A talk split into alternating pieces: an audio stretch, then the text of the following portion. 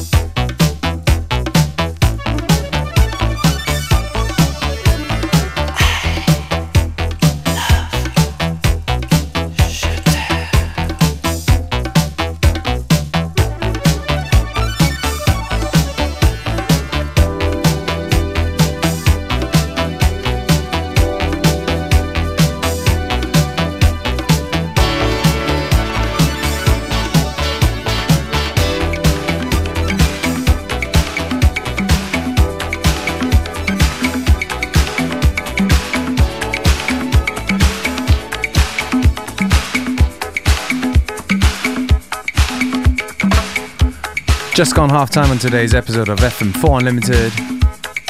The track just now by Lust, Pillow Talk. And this one, an uh, edit of a tune that I don't know, but it's titled Never Ending Cocktail Banger. Available on vinyl only on Deep Cover Volume 1.